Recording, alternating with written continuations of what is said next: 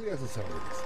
Mire, este, le platicaba a la señorita Gina ayer que hace un año o diez meses este, estaba muy grave mi esposo.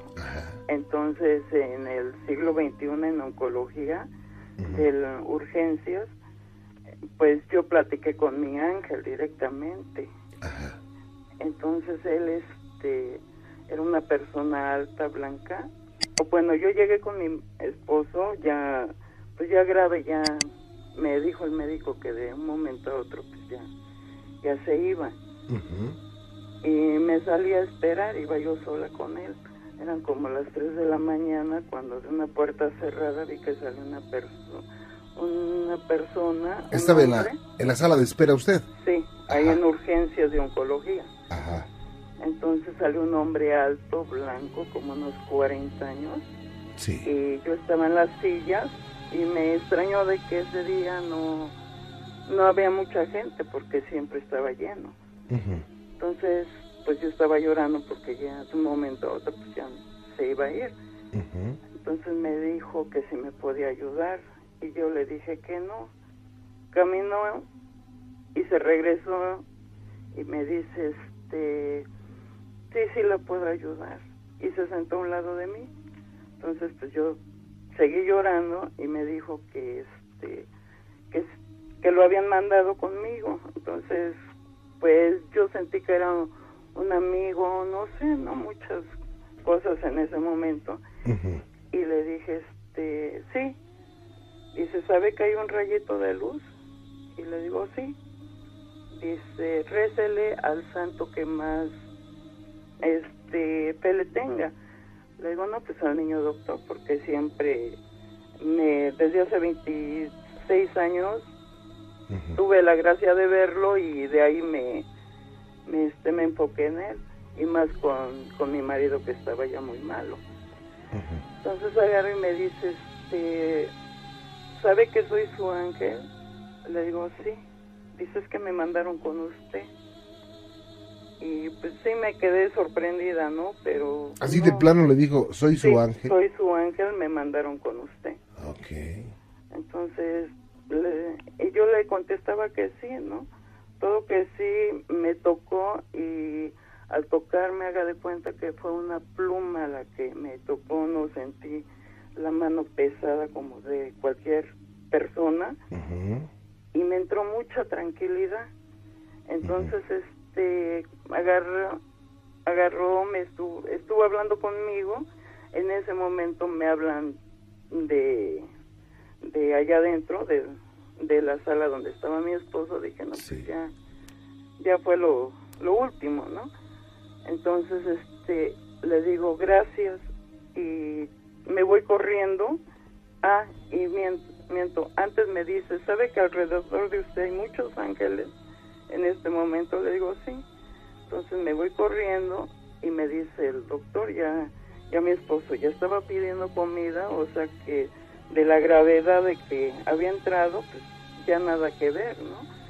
Y me dice, ya en dos horas le ponemos sangre y se lo lleva, ¿no? Yo salí feliz. o sea, después de que el médico dijo, ¿sabe qué? En cualquier momento fallece. Sí, fallecía.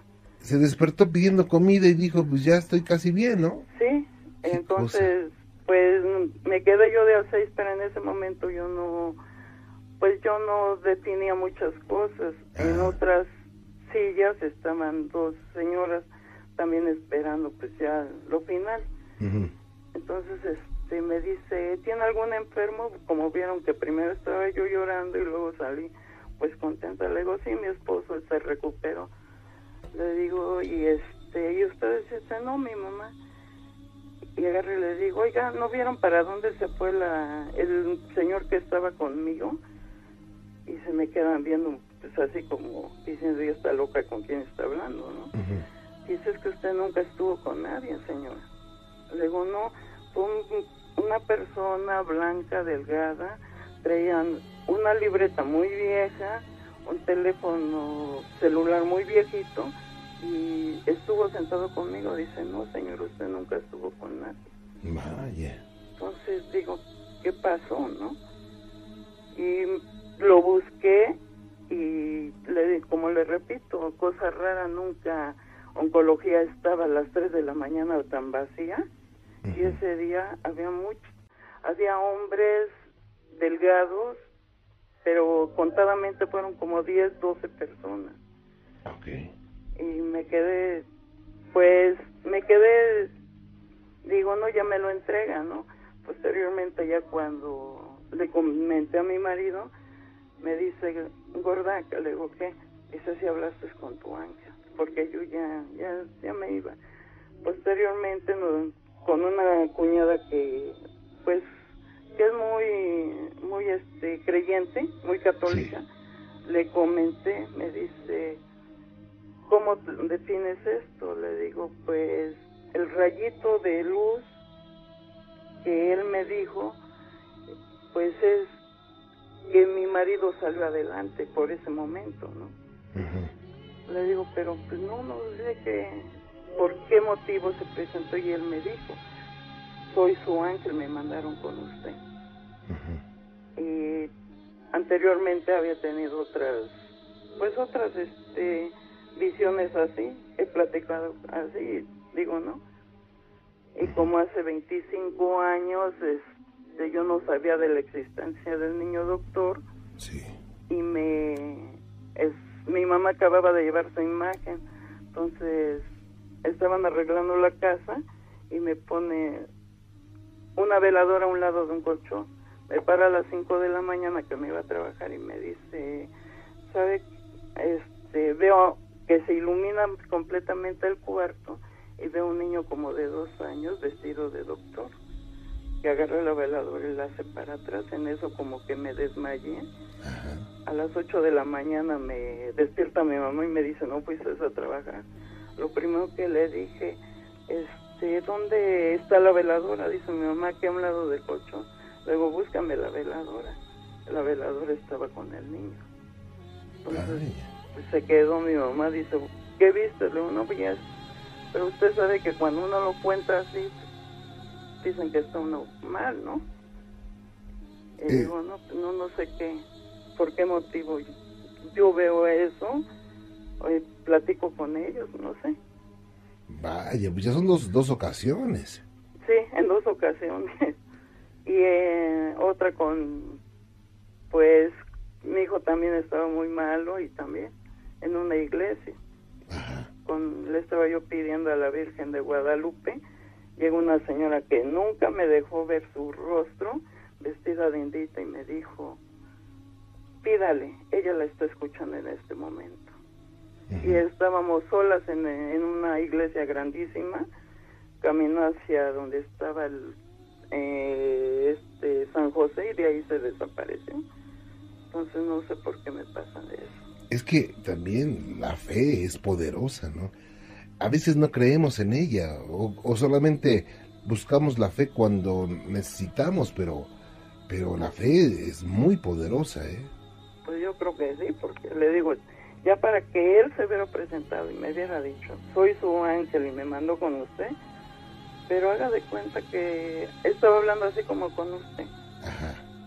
Que yo lo conocía de tiempo, posiblemente porque yo estaba sola, me sentía yo muy mal, no sé. Entonces, digo, pues, quiero comentarle a alguien que realmente me entienda, ¿no? Porque así lo comento y me dicen, no, estabas bien loca o no.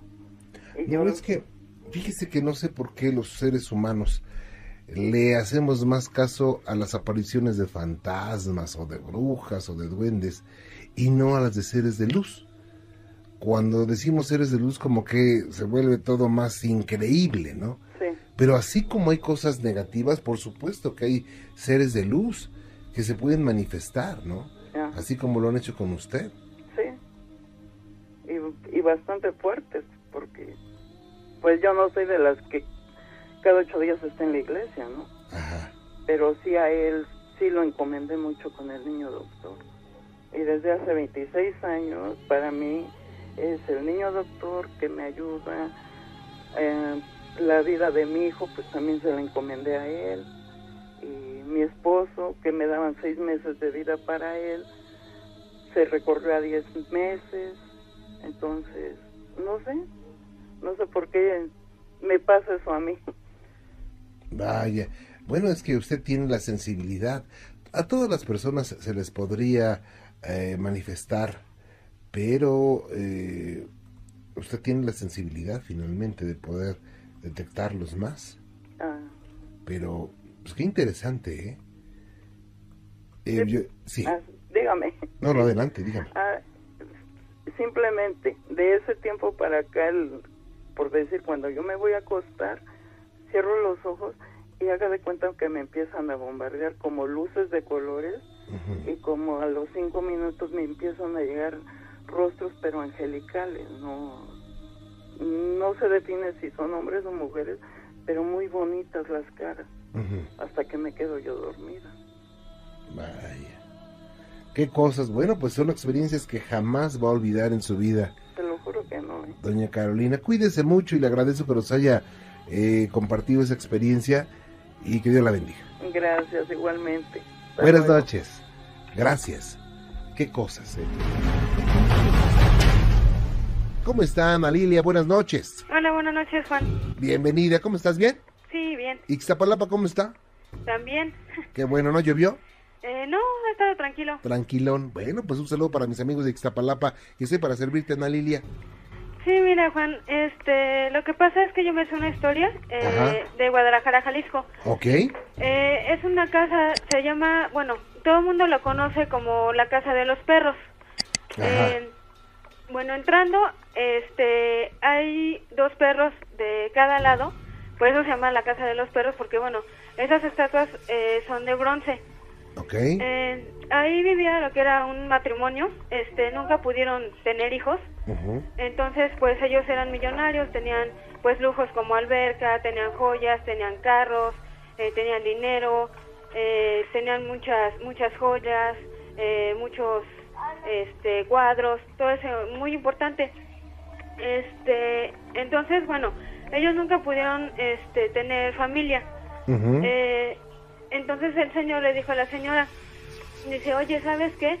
¿Qué vamos a hacer? Ya somos muy grandes y no tenemos a quien pues heredarle todo lo que tenemos, ya que su familia pues ya había fallecido, entonces nada más quedaban ellos dos.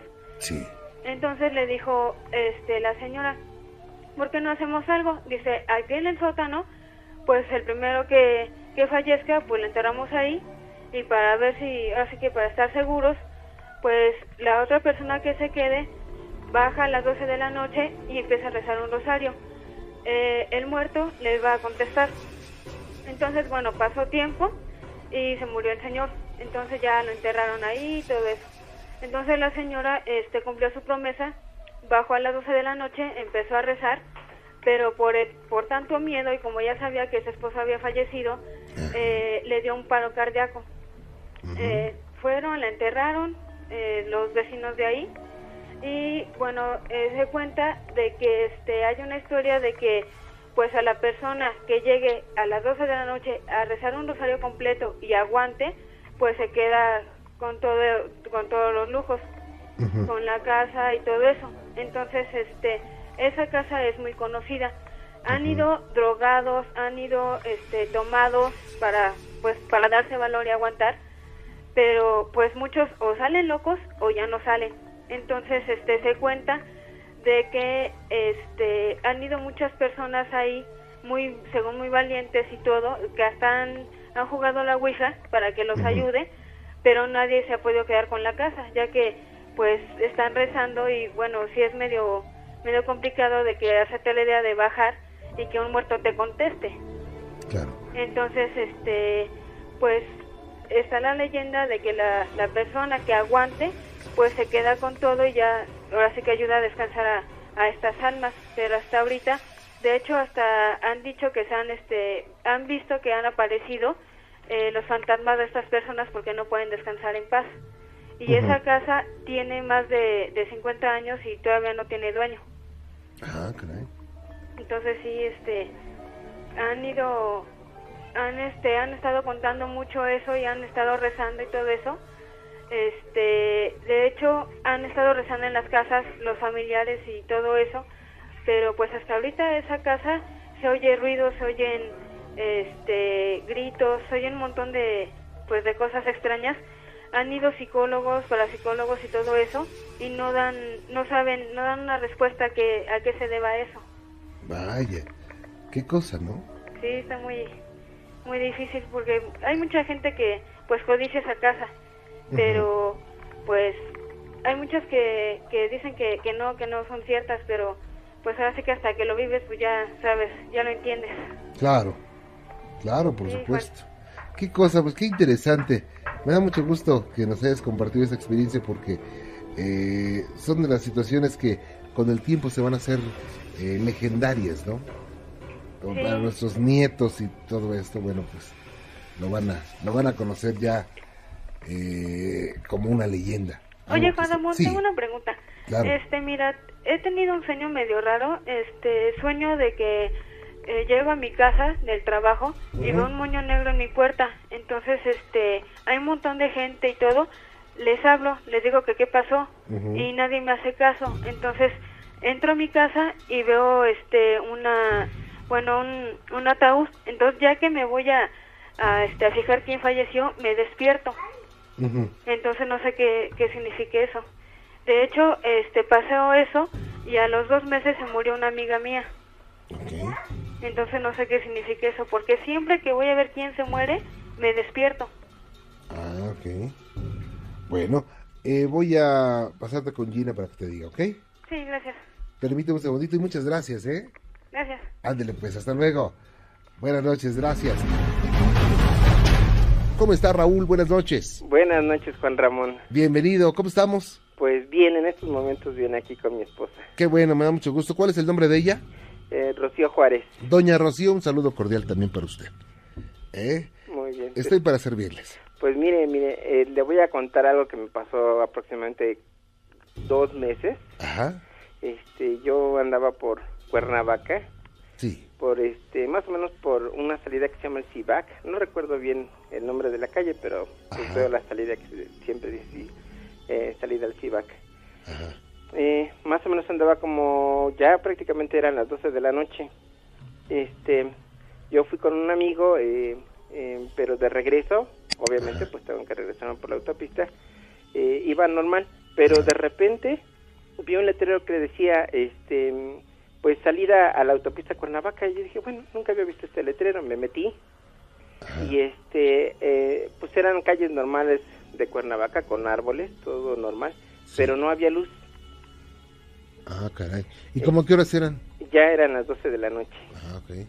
Entonces eh, llego a una, a un, a un, lo que se llama un crucero de pues, una colonia normal, una calle normal que realmente ni siquiera me imaginé por qué me metí por ahí, pero así fue la circunstancia. Cuando voy pasando exactamente a la mitad, ah, bueno, antes de llegar, vi a un niño, un niño sentado en una alcantarilla. Entonces eh, yo dije, ¿y este niño qué hace estas horas de la noche en la calle? Pobrecito. Yo cuando lo vi, le noté un pantalón así como cuando van a la primaria de esos color azul, azul marino con un suéter también, también azul marino. Pero cuando eh, más o menos iba como a 30 metros, él volteó a verme. Y yo dije, qué niño tan feo. Porque tenía como una cara de changuito. Mm. Y yo dije, ay, este niño está muy feíto, pobrecito. ¿Qué anda haciendo en la calle? El niño me miró y en esos momentos se sonrió. Eh, yo me fui acercando más despacio con el carro y dije, pues no puedo pasar encima de él, obviamente, ¿no? Me, lo tuve que esquivar, me tuve que hacer de lado. Empecé a caminar despacito y haciendo el carro de lado. Volteo a verlo y el niño se me queda mirando, así como voy pasando, él también me, me va mirando. En esos momentos yo me, me sentí, me dio lástima al niño, dije, pobre niño, anda aquí en la calle, ha de estar sin comer, y, este y con frío. Volvió a mirarme le digo me, estaba mirando en esos momentos y este se sonríe nuevamente y trata de levantarse. Yo lo estoy mirando obviamente porque estoy pasando despacito. Al momento en que se levanta sorpresa. Así como se levanta inmediatamente se iba haciendo perro. Vaya. Entonces sí me metí el susto de mi vida. En serio, fue el susto de mi vida. ¿Esto quién lo vio aparte de usted? Yo nada más, solito. O sea, se transformó así como en las películas en perro. Exactamente. Haga de cuenta que estaba sentado en, bueno, en sus pompis, con los pies hacia enfrente. Se arroja hacia el frente para, yo, yo pensaba, pues para pararse, ¿no? Pero al arrojarse sus manos, eh, al caer, ya eran patas. Y al levantarse la cadera, ya eran con cola inclusive de perro.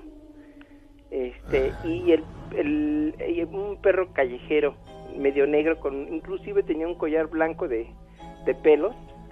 Este, y se, se retiró de, de mí, se, se fue alojando, alejando, perdón. Yo este, sí me asusté un poquito y eh, volteé la mirada hacia enfrente y ya no volví a, verlo, ya no volteé a verlo más bien. Y dije, yo tengo que encontrar la salida que supuestamente decía para la autopista. En esos momentos este, pensé, yo creo que ya me voy a morir. porque ya estoy viendo cosas que no son de este mundo o me habré equivocado. Dije, era un perro, estoy seguro que era un perro. Sin embargo, este, mi pensamiento me decía, no, los perros no sonríen. Entonces, sí, sí, en estos momentos ya me asusté más. Y conforme tomé la, la avenida, la carretera, empecé a sentir así como que mi cabeza se empezaba a dormir. Y de hecho sentí que mi cabello, pues no era mío. Que mi cabeza, parte de mi cabeza no era mía. Porque haga de cuenta que mi cabello era como un bisoñe. Este, yo incluso me lo tocaba y decía, ay, pues siento que mi cabello no es mío. Entonces, este, pues ya tomé la, la, autopista y en el camino dije, no, si, este, si me asusto, a lo mejor me, me, me pasa un accidente, me pasa algo. Este, voy a tratar de, tranquilizarme porque, pues, este, yo quiero llegar a mi casa. Entonces, cuando pensé eso, volteé a ver el acelerador lleva más o menos como a 170. Entonces, este, yo dije, wow, jamás en mi vida había corrido tanto en mi carro, se lo juro. Y jamás lo había sentido tan suavecito. entonces, este, ya conscientemente empecé a desacelerar hasta llegar más o menos como a los 90, a los 100. Y este, cuando hice eso, eh, más o menos como a 200 metros me encontré una curva muy cerrada y ahí di la vuelta y dije, imagínate, si yo lo hubiera dado a 170, pues simplemente ya no lo estaría contando. Sí, sí, por supuesto. Sí, de hecho, este, pasó como, pues, claro, tiene poco, pero pasó como un mes, este, que hasta incluso tenía así como pesadillas recordando ese momento tan, tan difícil. Claro. Y este, ya después eh, me puse a analizar más y me di cuenta que este el, changuito o el niño porque era un niño con cara de changuito estaba exactamente a lo que le llamamos una encrucijada. Sí. Porque obviamente era un crucero sí exactamente estaba en medio y eran las 12 de la noche. Ah. y me quedé pensando ojalá no recuerdo pero ojalá que no haya pedido nada no yo bueno eh, alguien podrá decir que se trataba de un nahual no exactamente sí, eso me comentó. Mi, llegando este, a mi casa, eh, se lo comenté a, a, mi mamá, a mi familia, y me, me comentaron eso, que posiblemente lo que había visto era una abuela. Y por cierto, eh, Morelos es tierra mágica, ¿eh? Sí, ¿verdad? Ya pasan muchas cosas, ¿eh? Pero una experiencia que no se le va a olvidar jamás. Jamás, jamás. Y sí, fue increíble. Que de hecho me han pasado cosas bien bien chistosas no por ejemplo apenas este cumplimos años de casados mi esposa. Obviamente yo este nos fuimos a bailar todo perfecto. Regresamos a la casa pero mm, su vestido de novia lo tiene guardado en, en, una parte superior este pues en un lugar plano completamente planito este como un armario de fierro pero este está planito hasta donde lo ponemos o estaba guardado. Este pues amaneció a la mitad de la este del, del cuarto. Ahí botado como aventado y dijimos bueno qué pasó aquí y nadie pudo haberlo hecho no nadie vivimos solos. Ah caray. Sí. Igual fue el duende. Pues puede ser pero pero pues pensamos que a lo mejor fue como fue para nosotros algo este digamos ese día fue pues que nos llamábamos mucho o cualquier cosa así, no sé, a lo mejor fue una, una vibra muy fuerte, ¿no? Claro. Pero eh, yo le aseguro que esto no va a traer consecuencias, no tiene por qué traer consecuencias. Hay veces que cuando sucede un shock de ese tamaño, pues eh, queda muy grabado en la mente y eh, la persona queda un poquito sugestionada. Y si oye un ruido, dice, ah, caray, se me hace que es el niño que se volvió perro, ¿no? Así es. O sea, podría ser. Entonces, de esto se aprovechan, según los parapsicólogos, de esto se aprovechan los eh, seres de oscuridad o seres traviesos para manifestarse, ¿no? No, hay que, hay que decirles que se vayan a, al lugar al que pertenecen y que los dejen vivir en paz. ¿Eh? ¿Verdad que sí? Bueno, por supuesto. Pues eso es mi, mi relato, este, le aseguro que, que es verdad, este, mi familia que la que me está oyendo está recordando también ese momento porque pues le digo, tiene poco que lo viví y se los conté a todos. A lo mejor fue para que yo de alguna manera descargara ese, ese mega susto. claro, por supuesto. Pero este, pero sí, le comento, yo nunca me imaginé que eso existiera, jamás en mi vida había visto algo así. Ajá. Y inclusive cuando lo vi, yo no, yo no lo reconocí como tal. Yo dije, ay, me equivoqué, vi a un perro en vez de a un niño. Pero pero ya mi mente me decía, no, no, no, no, no, Raúl, tú viste a un niño porque, este, pues tenía bracitos, manitas normales como un niño. Bueno, y, si te lo hubieran platicado, que no lo hubieras vivido, sino que lo hubieran, te lo hubieran platicado, ¿qué hubiera pasado? Para mí hubiera sido desapercibido, cualquier cosa. No, no, nunca me imaginé que, que fuera a ser así. O sea, y si eh, no te hubiera pasado a ti, te lo hubieran platicado, ¿lo hubieras creído? No, no, no lo hubiera creído. En serio que no lo hubiera creído. Qué, qué impactante, ¿no? Pero bueno, pues yo te agradezco que hayas compartido con nosotros esta experiencia y estoy a tus órdenes. Muchas gracias Juan Ramón y, gracias por escuchar mi relato que les digo fue real, yo lo viví y todavía estoy asustado. No, al contrario, muchas gracias, ¿eh? Bueno. Hasta, luego. Buenas noches. Buenas noches, gracias.